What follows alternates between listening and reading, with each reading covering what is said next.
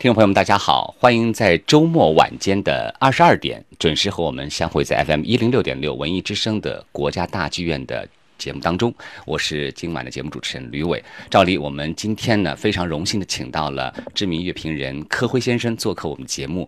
呃，为什么要请柯辉先生来做节目呢？是有一个由头哈。五月音乐节，我们国家大剧院年度的这个音乐节即将要开幕。那么说句老实话，呃，每年的这个五月音乐节，我的感受是。普及活动很多，走进社区公共演出场所的这个机会很多。我不知道柯辉先生你是怎么感受这往年的五月音乐节？呃，你说的这个普及节目的话，我还真是印象特别深。呃，还咱们以前那个很多经常的是这些。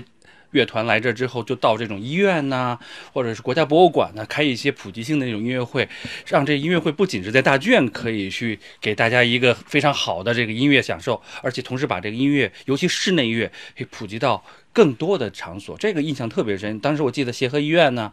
当时很多人都是惊了，就说怎么会一个四川造组到这协和医院来演出？但一演出发现，这是真正音乐，这些音乐真的是很适合那个场所的。像室内乐这种音乐，到了医院可以给很多患者一个非常好的一个一个心灵的享受，让他们在很好的一种普及方式，而且是音乐上也达也恰到好处。嗯，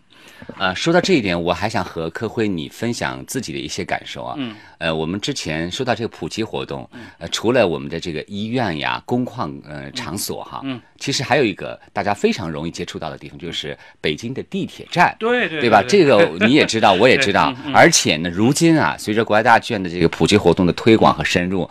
呃，如果说你碰到不忙的时候，或者说不是早晚高峰的时候，地铁的站台上也播着国家大剧院定期来更新的一些古典乐呀、交响乐、室内乐的一些曲目啊。对对，这个是一种非常好的一种对音乐的普及教育一种方式方法。因为我们的这个现在的电台里头的话，很少有这种专项的这种电台了，大家其实接触到这种古典音乐的机会越来越少了。我觉得国家大剧院这个这个举措特别的好，它可以让我们在。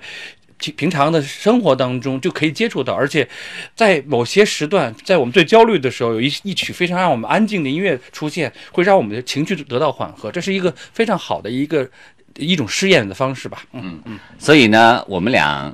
不妨来请听众朋友哈，一起来听一曲比较知名的一曲，呃，四季里边的一个。曲目，我想请柯辉先生来推荐一下啊。那肯定是这个维瓦尔第这个四季啊。这个春这个作品呢，是一个他的四首协奏曲当中的一首，你知道吗？他这个作品是要有四首协奏曲，就是春夏秋冬，每一个作品呢都是有三个乐章。我们现在听到的这是开始的开场的这个这个作品很有意思。当时的话，我们是说知道那个巴洛克时期还没有标这种标题音乐，但是这是一种很好的尝试。他当时是在这个作品的这个谱子上用十。十四行诗写了这个春夏秋冬的这个描写春夏秋冬的这些这些诗句，所以呢，我们现在就把它统一叫做四季的一套曲子。这也是一种很有趣有意思的，它里头它会让你感觉到这个春意盎然。而且维瓦尔第特别喜欢这个主题，他在他自己的很多作品当中都把这个主题再次不断的使用。所以这个作品的这开头这个是这个主题，以后假如大家很喜欢这个维瓦尔第作品的时候，可能会在他的歌剧和他的一些其他作品当中也听到这个主题，呃，就觉得。不会陌生了，所以我就说，经典的作品它有一个非常奇妙的一个魅力哈。对，嗯。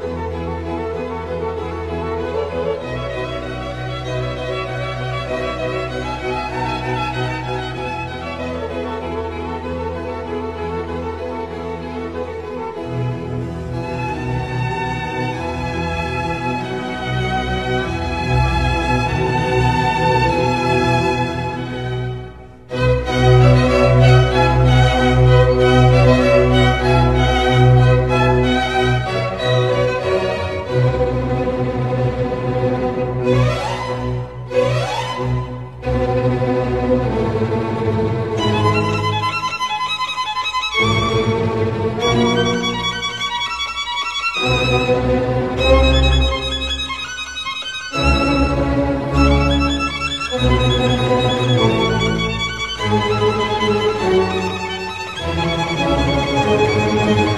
you.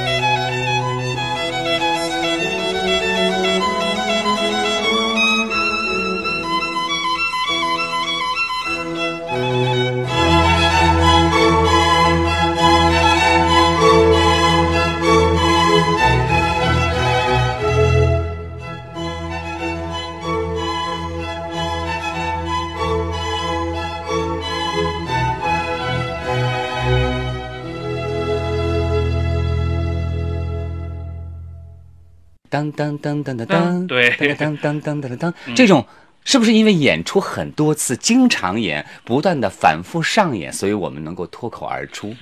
呃，是一种因为这样，但而且的话，我们要知道这次这个主题，我们知道是以巴洛克为主题的。其实巴洛克这个时期，我们一定要知道，它是这个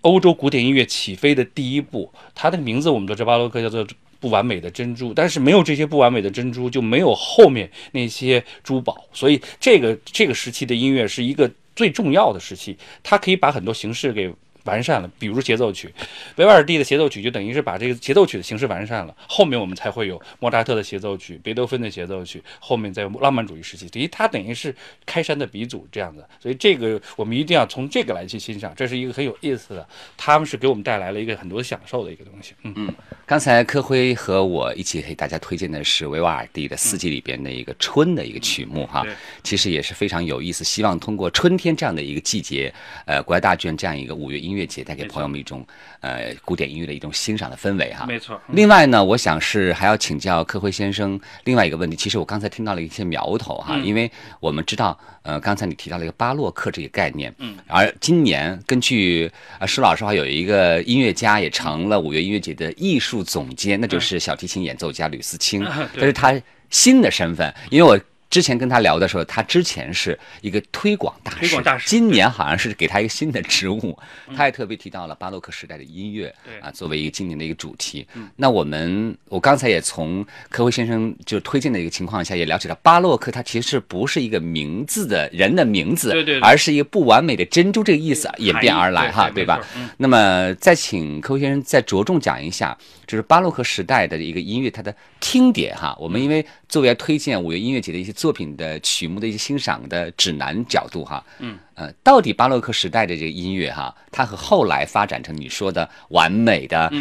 珠宝一样的哈，有什么样的一个不同的地方？呃，因为巴洛克时期是当时等于是咱们知道它是文艺复兴之后的一段时间，这段时间等于是这个欧洲不管是不从音乐也好，文学各方面，戏剧都是最发展最好的时候。你想想那个时候诞生了很多戏剧形式，我们现在最熟悉的歌剧形式就是这个时期诞生的，而且他的作曲家就是跟这个比比瓦尔第稍微早一点，叫蒙特威尔第，也是叫威尔第，蒙特威尔第的一个作曲家，他完善出了歌剧这种形式。这个形式从当时的一六几几年一直到现在。在几百年，就是一下就成了一个世界的音乐的一个主流形式。这但开始就是在巴洛克时期，包括还有那个我刚才说的维瓦尔第，他是这个协奏曲这方面的完善的一个一个专家。还有就是我们一定要提到的一个人，就是巴赫。因为巴赫来讲，对咱们就是说不了解音乐的人，也会经常听到这个名字，说是音乐之父。呃，其实这个名字叫的有一点点大，因为他其实之前就已经有音乐了。但为什么要说巴赫是音乐之父呢？就是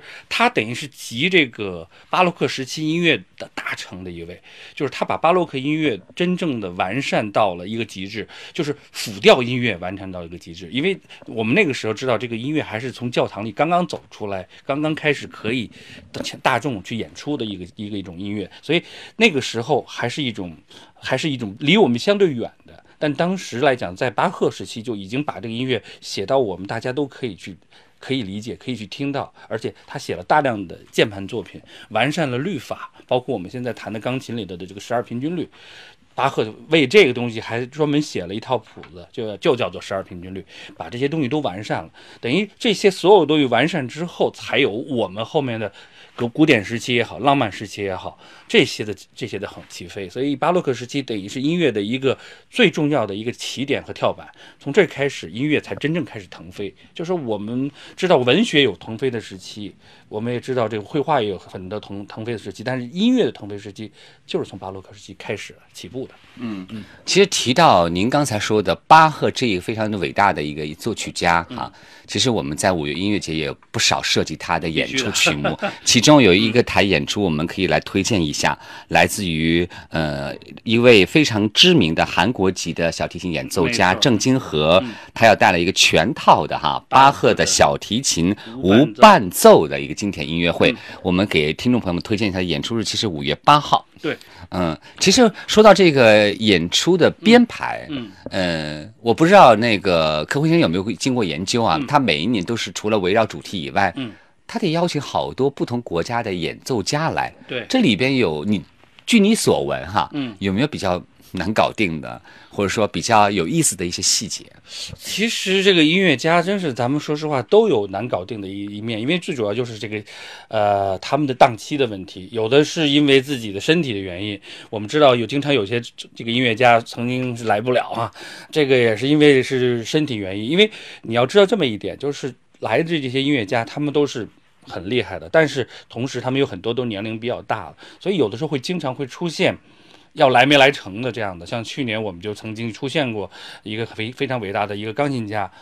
但是他快一百岁了啊，他都已经说好了要来，但是没有来这种情况。但是我们应该知道这是一种很正常现象，因为我们每个人都可能身体出现状况，而且像这种大师也会。呃，这次这个呢，我觉得像五月音乐节当中的话还好，我觉得啊，这这几年我听下来基本上还没有这种出现这种这种状况过。呃，所以的话，我觉得五月音乐节可能是因为这种天气是最好的时间，每年的最佳的时间，所以我觉得还是比较合适来演出的一个时间。吧，嗯。嗯。嗯，呃，接下来我们还是请科辉先生来推荐另外一首曲目哈，呃，我们看看，呃，您愿意第二首的曲目，你想推荐哪一首曲目？那我既然强调巴赫了，那咱们就把这个这个 B 小调托卡塔与赋格，咱们给他说一下，因为你知道不，这这个曲子是巴赫最重要的一个管风琴曲，也是他最出名的某几首曲子之一，就是我们经常会用听到这个作品的出现，并不仅仅是管风琴，包括被改成管弦乐。电子音乐，包括现代音乐，很多的流行音乐也把它作为主题，因为它的这个呃两个两个肢体之间的这种这种跟进是特别有趣味，很有紧密感，很有一种冲动感，而且的话，有的时候你会感觉到很符合现代的一种感觉。有的时候你可以看到，有时候上次我记得世界杯的时候，我们预测世界杯的时候也做了一期节目，在别的台的时候还会说说那你要是。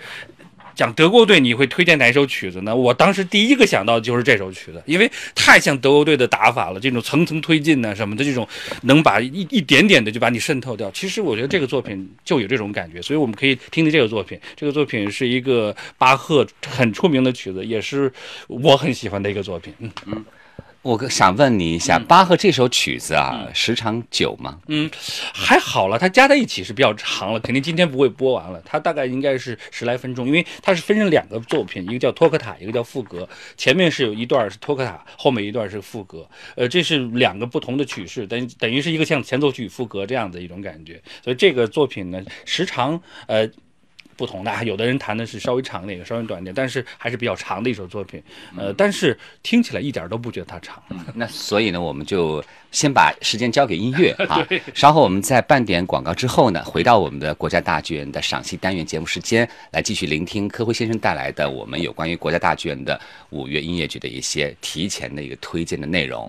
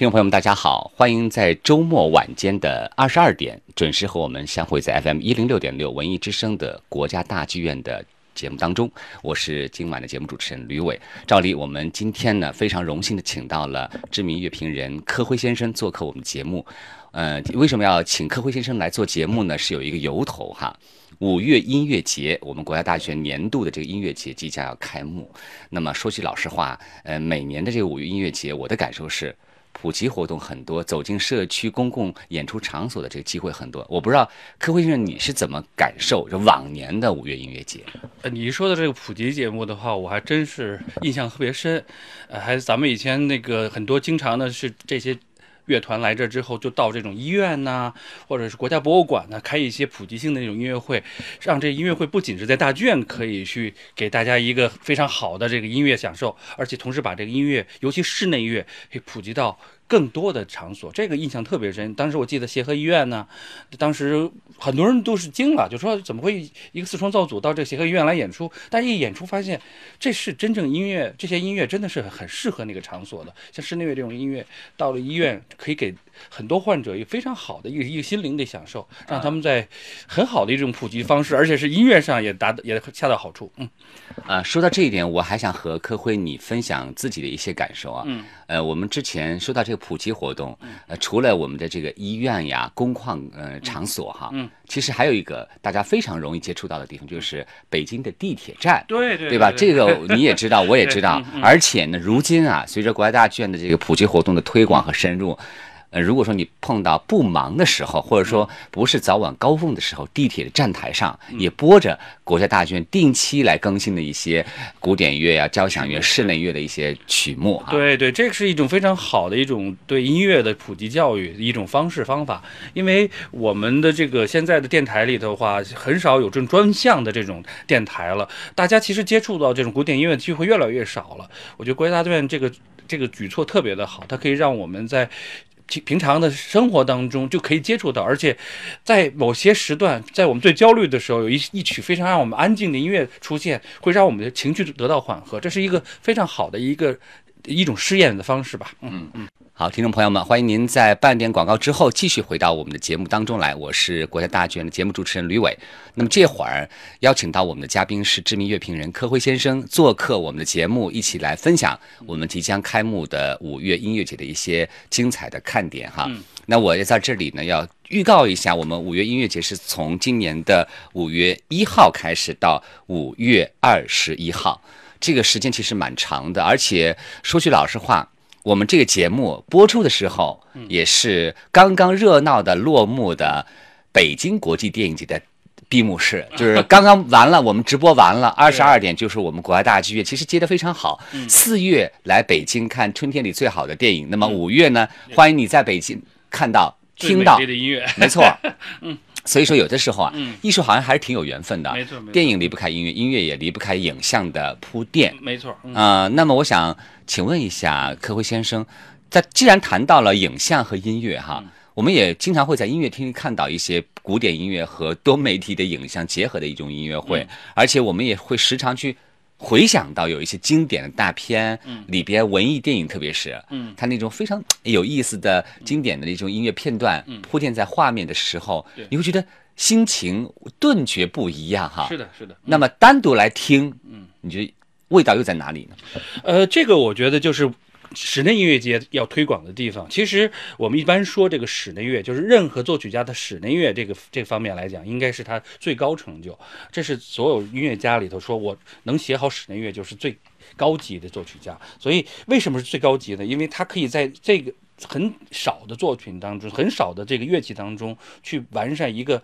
很高级的概念。所以，我们应该是重点来好好听听，就这个室内音乐节，就是尤其是室内乐，尤其四重奏也好，或者小型室内乐给我们带来的那种简单的美，它其实是非常简单的四种声部或者几种乐器。非常不是那种靠大型打击乐或者是一种强大的冲击力来冲击我们感官的，它是完全是细腻的以心理的语言的形式来跟你交流，四个人的交流，十个几个人的交流，而且其实那个时候指挥反而是并不是很重要，它主要是靠乐手之间的一种心灵的交流，通过他们理解作曲家的意图，然后互相用自己的语言再进行交流，这其实是一种心与心的一种对话，而且还不能说当面说出来，还得通过音音乐去表达。所以你听听，这个是很有意思。其实，在安静的情况下，我们去听他们演奏这些东西，其实是一种我们心里跟音乐的一种交流。所以室内乐，我觉得觉得倒不太需要一种影像，更多的需要你的想象和你更多的去用心去听的一种一种接触吧，音乐与心的接触。这点儿我觉得特别棒的是，就是说。有些乐手，嗯，有些演奏家，他在表演的时候，你一听就知道他是匠人，就是说只会动技法，不懂得心与心的交流。对。但你刚才提到的那点特别重要，嗯，抛开影像，用你的想象力走进每一个作品，你可以个人千面嘛。没错，没错。你听的是自己。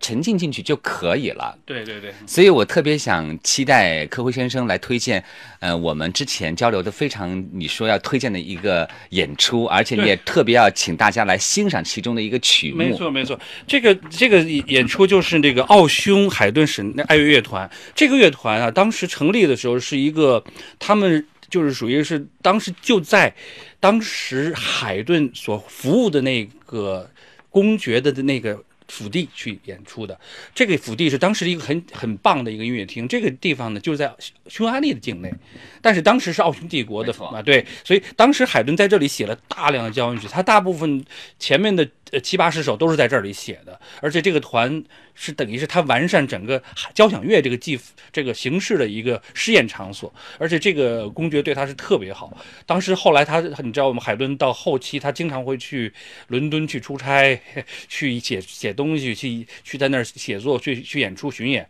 这个公爵绝对。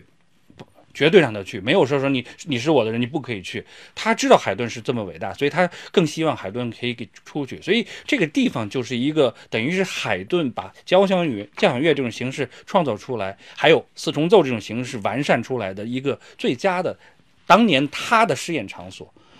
通过当时的演出。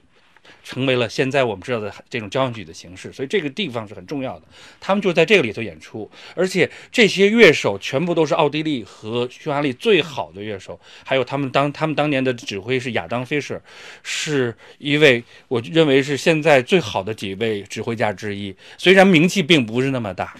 呃，所以我特别重点是推荐这首这作品，这个就是五月七号奥匈海顿爱乐乐团的音乐会，他们演的也是大量的就是莫扎特和海顿的经典曲目，所以他们的这个音乐会是我整个音乐节当中我最推荐的一。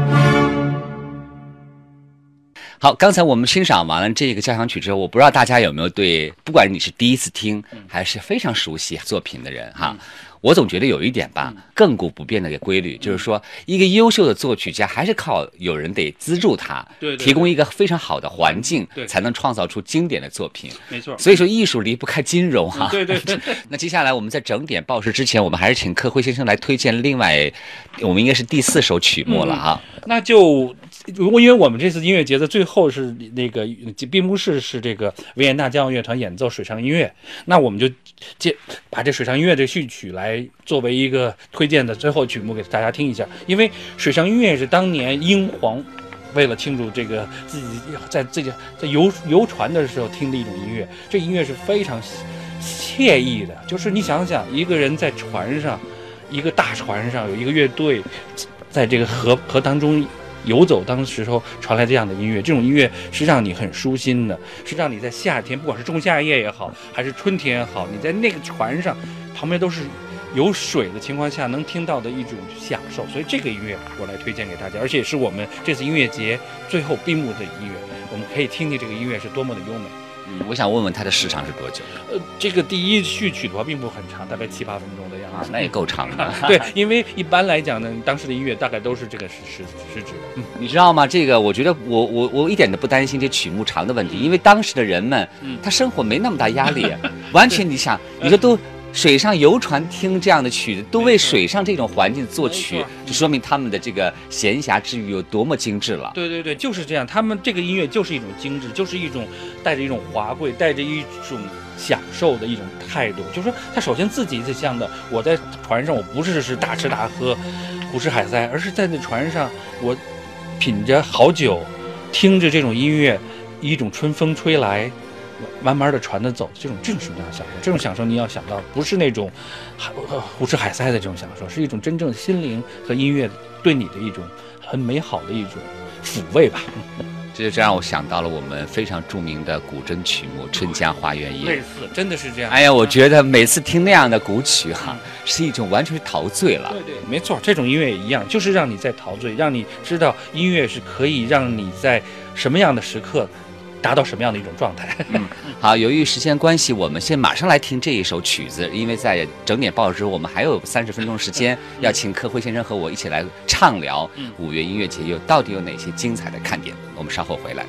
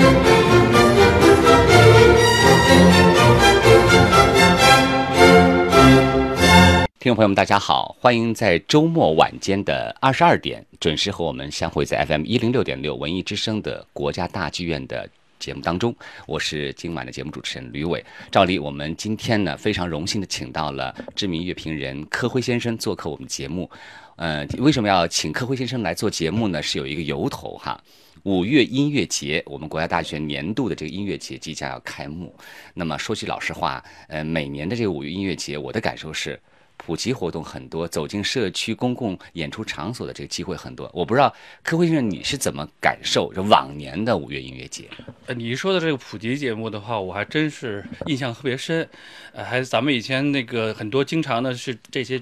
乐团来这之后，就到这种医院呐，或者是国家博物馆呢，开一些普及性的那种音乐会，让这音乐会不仅是在大剧院可以去给大家一个非常好的这个音乐享受，而且同时把这个音乐，尤其室内乐，可以普及到。更多的场所，这个印象特别深。当时我记得协和医院呢，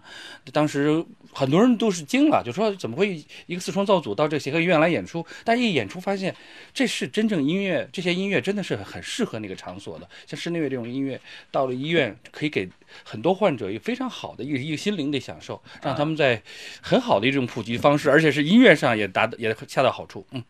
啊，说到这一点，我还想和科辉你分享自己的一些感受啊。嗯。呃，我们之前说到这个普及活动，呃，除了我们的这个医院呀、工矿呃场所哈，嗯，其实还有一个大家非常容易接触到的地方，就是北京的地铁站，对对，对吧？这个你也知道，我也知道，而且呢，如今啊，随着国家大剧院的这个普及活动的推广和深入。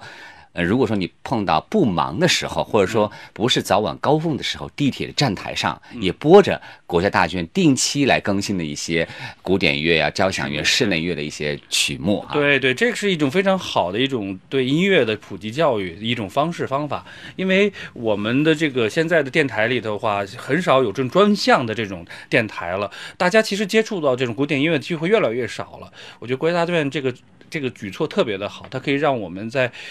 平常的生活当中就可以接触到，而且在某些时段，在我们最焦虑的时候，有一一曲非常让我们安静的音乐出现，会让我们的情绪得到缓和。这是一个非常好的一个一种试验的方式吧。嗯嗯。只要你外形出众，只要你青春无敌，身上要再有吹拉弹唱的魅音本事，不要错过文艺之声国家大剧院空中版二零一六年全新互动板块。剧院魅音，等待你的挑战。送上你的独特表演视频小片，能让我们眼睛一亮，就有机会在国家大剧院空中版互动单元得到充分展示，让听众和艺术家共同为你把脉，带你走上国家大剧院公共空间舞台。我们在这里等待你的到来。好，继续回到国家大剧院的赏析单元时间，由我主持人吕伟和我们的嘉宾知名乐评人柯辉先生一起来和大家提前分享一下国家大剧院的二零一六年五月音乐节的一些精彩的亮点哈。其实每年到五月音乐节，你知道吗？我最期待的是什么？我我我想听柯辉先生，你最期待是什么样的演出？我反正我是最期待有一场演出。呃，我知道你喜欢的哪场，最后那场是吧？我喜欢的是午夜玫瑰是吧？啊，没错，因为那又又又有的吃，又有的玩，有的聊，而且成到最后大剧院变成一个大 party 了，已经完全是大家疯狂了。那个音乐人在音乐厅演完之后，又会到大厅里给大家演奏，大家可以享受着美食，可以互相之间畅聊着，真正达到音乐该有的那个那个功能，而且可以跟音乐家近距离的接触，他就在你眼前，你他可以在各个地方给你演，而且你可以在里头见到很多老朋友，那是一个很多人最喜欢的一个 一个一个场所吧。嗯你知道去年我不知道你有没有去现场？去了，去了哈。现场就出现很多有意思的花絮，嗯就观众热。情的被他们的爵士音乐的热情感染了，就跑上那个演奏台去啊，要去和乐手共舞。对对。结果因为我们要考虑到整体观众的观赏情绪，所以还是被工作人员劝回了座位。对对。你觉得这样的一种，我觉得是非常棒的一种效果，就的确让我们当代的中国观众感受到了呃热情的呃拉美哈。那去年是个拉美对拉美的乐队哈。对，这今年好像也是一个爵士乐团，对吧？今年是来自于我来推荐一下加拿大的莱拉比亚利和他的爵士乐团，好像是个女性的乐团，就更不一样。大家，我觉得你像刚才他说那种情况，我其实我也见过很多，就是这种被这种音乐感染的，就就要直接起跳了。因为这些音乐当中，这些爵士乐也好，他们本身就是带着热情，带着。火一样的热情去演演奏和演唱的，他既然肯定能激发起你这种感觉，呃，所以的话，我也觉得这个观众在音乐厅里的时候，大家还是尽量克制一点。但是到后面的那大 party 的时候，你虽然不用上台跳，你可以在下面继续跳，没问题，没人。我觉得那个时候工作人员绝对不会去干扰你跳舞了，因为你那个时候完全可以跟着音乐在跳舞。所以咱们找好场所。所以还特别有意思，就是刚才科辉先生在我们呃整点报时之前推荐的是我们最后一场闭幕音乐会，嗯是在午夜之前结束的。对对对然后紧接着是这个加拿大的这个女性的爵士乐团来上演精彩的跨夜哈，咱们不是说跨年，是跨夜的爵士音乐会。所以大家一定要记住，你光买了闭幕音乐会的票不够，那进不了那个最后的狂欢 派对的对对对，对你得买那个爵士乐的。对，那叫午夜玫瑰，那个是它它是这样，它是分两个部分，一部分是在音乐厅里的，先听这个爵士组给你一场真正的音乐会，之后到外面你可以拿这个票参加这大剧院所。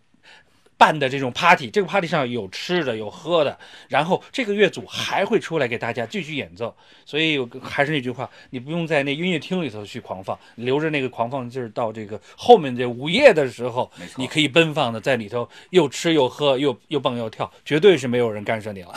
也请记住啊，我们的这个最后的闭幕时间是五月二十一号晚上，两场音乐会你都可以有机会购买，因为不同的风格、不同的音乐一定会带给你那个午夜最精美的音乐感受。是的，因为他前面一场还是我刚才说的，就是维也纳交响乐团的那个演奏亨德尔的火呃那个水上音乐和焰火音乐的这个喜庆的这音乐作为一个五月音节的闭幕式，后面就是五月玫瑰，就是爵士乐这个，而且之后还有一个。在公众场合，就是大剧院里的公众场合的一个 party，所以这个是一个套餐性质的。我希望的话，我觉得大家都应该就是一口气就买了，这真的是一个狂欢夜。你想在那那里头可以尽情的享受，从七点到午夜一两点钟，甚至更晚，没人管你。对反正只要准备好车辆就行。对对对对，就只要交通能解决，就不是大问题。嗯啊。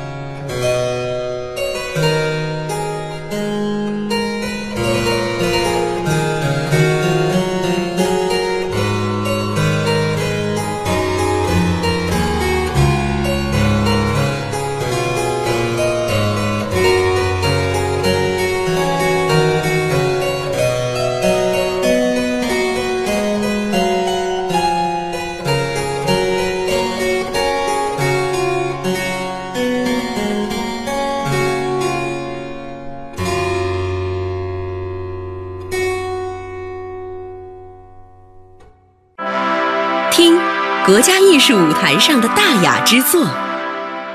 聊台前幕后主创们的创作故事，来国家大剧院一展你的身手，评心目中大家喜欢的艺术新锐。每周六晚间十点，国家大剧院空中版，共享一百二十分钟快乐时光。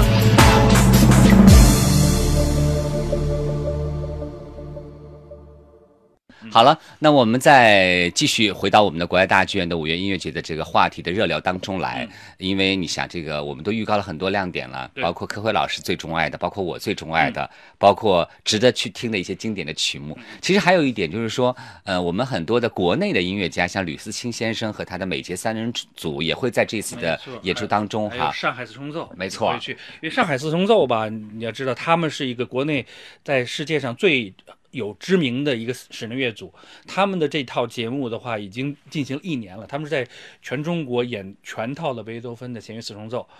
这次演的是第五场、第六场，也就是他们最后两场，因为是六场音乐会，他们通过一年的时间来演。去年他们也演了一部分，今年是一个他们整个这一个巡演的一个闭幕，也是他们的一个闭幕。这个我觉得是挺值得大家去珍惜的去看的，因为贝多芬四重奏是四重奏这个形式当中最顶级的，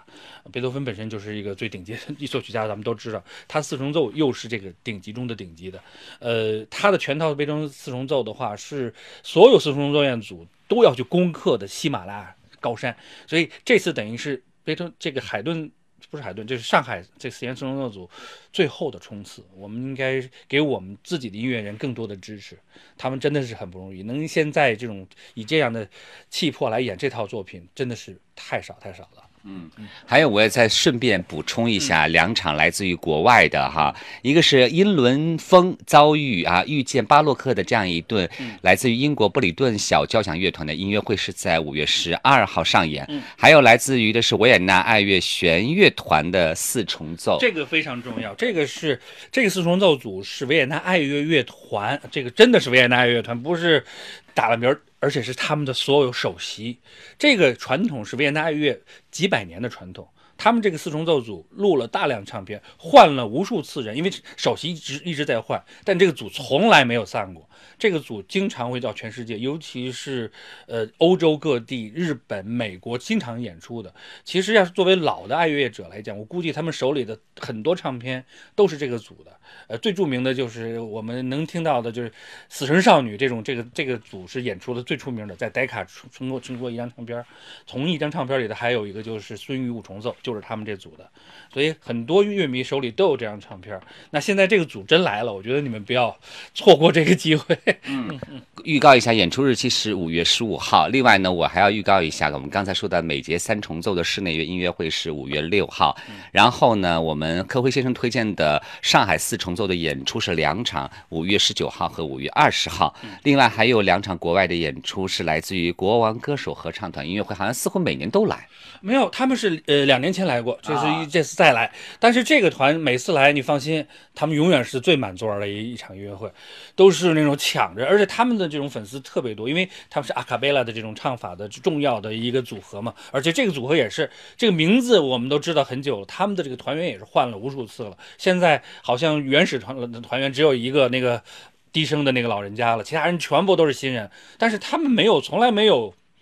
失去他们的这种激情，这个也是重要的。音乐一定要有激情，他们这个团永远给我带来的就是一种在音乐会上你会不断的燃烧的激情。嗯，嗯这也是一个看点哈。另外一个外国的是曹秀美，韩国籍的一个歌唱演员，和佩佩罗梅罗巴洛克啊，我要重复一下这个呃主题是佩佩罗梅罗巴洛克音乐会。对，这个好像还是请科伟老师做一个进一步的分享一下。呃，这个是这样，因为当时巴洛克音乐当中有很多多给女高音写的这种小型的这种咏叹调，因为你也知道，他们虽然当时歌剧已经很成名了，但是呃不是每个地方可以演歌剧，所以这作曲家会写大量的这种。带有歌剧性质的咏叹调，在这种小型的场合上进行演唱，所以他呢就等于是把这些东西也演，而且呢他也会挑一些当年巴洛克著名的歌剧的段落来演唱，这也是一个值得我们关注的。而且曹秀美本身来讲，我们是一个非常还是很 OK 的。非常好的一个这个歌唱家吧，因为也是亚洲的骄傲吧。嗯，所以预告一下，一个是国王歌手的合唱团哈，演唱的演出时间五月十九号晚上，那么曹秀美这场是五月二十号晚上。那么最后我们还要推荐的是，回到国家大剧院本身在去年成立的八重奏的一个乐团的演音乐会，它是一个散行的，嗯，包括有非常知名的国内的大提琴演奏家朱一冰，还有我们国家大剧院的管弦乐团的一个首席的打击乐演奏者，嗯。啊，这些人组成的一个伞形的对。合作模式。这种是这样，就是音音乐是室内乐是这样，室内乐本身来讲，就是他们这些呃，不管是音乐学院也好，还是这个乐队也好的基础的训练的一个方式，因为这些可能不见得去演，但他们每时每时无时无刻都要进行这种强化的训练。这次呢，等于就是说让我们看到这种你说的伞形的这种临时性的组合的一种，让我们看展示一下他们的能力。这个我觉得也是值得关注的。嗯。啊，演出时间五月三号。好，那最后的时间，我们要请到柯辉先生来最后推荐一个曲目。我不知道您愿意推荐什么曲目给我们的听众来预热一下？嗯，那就就是刚才我们谈到曹秀美了嘛，那我们就把这个亨德尔的这个让我痛哭吧这个著名的咏叹调作为这次结束，因为这个。大家一听就知道，这个是太好听的，而且作为电影插曲，我们也都听过很多次的一个作品。呃，当然了，这个当年这个作品是给阉人歌手写的，但现在来讲，我们是一般都是女高女中或者是呃假声男高音来唱，但不管是谁来唱，这个作品都会使大家产生共鸣的。好的，接下来我们就来听这首柯辉先生推荐的非常知名的歌唱片段，让我痛哭吧。但是在这个歌声当中，我们要享受音乐带给我们的愉悦感，因为这是周末。周末呢，也希望大家带着音乐的美妙的、神奇的效力哈，走进美好的梦乡。柯辉先生是我们的老朋友了，那么今天非常感谢你来做客我们的节目赏析单元，我也希望大家能够通过柯辉先生的详细而生动的讲解，给朋友们迎接五月一号即将正式开幕的五月音乐节做一个小小的铺垫和欣赏指南，包括购票的指点。好，那么。还是我们两个人，还是最后一句话，嗯。听室内乐不要惧怕门槛，没有门槛，走进他们的五月音乐节的普及活动现场，去听一听吧，然后再买个票去看一看吧。我们希望能够在五月二十一号晚上相会在爵士之夜 午夜玫瑰。对，您说的这句话就是对，音乐是没有门槛的。其实门槛是我们自己设立的。其实你把这个门槛打打破了，你就进入音乐的世界了。音乐的世界没有那么复杂，它其实就是我们的心声。嗯，谢谢大家。嗯，谢谢柯辉先生做客，我们下期节目再见。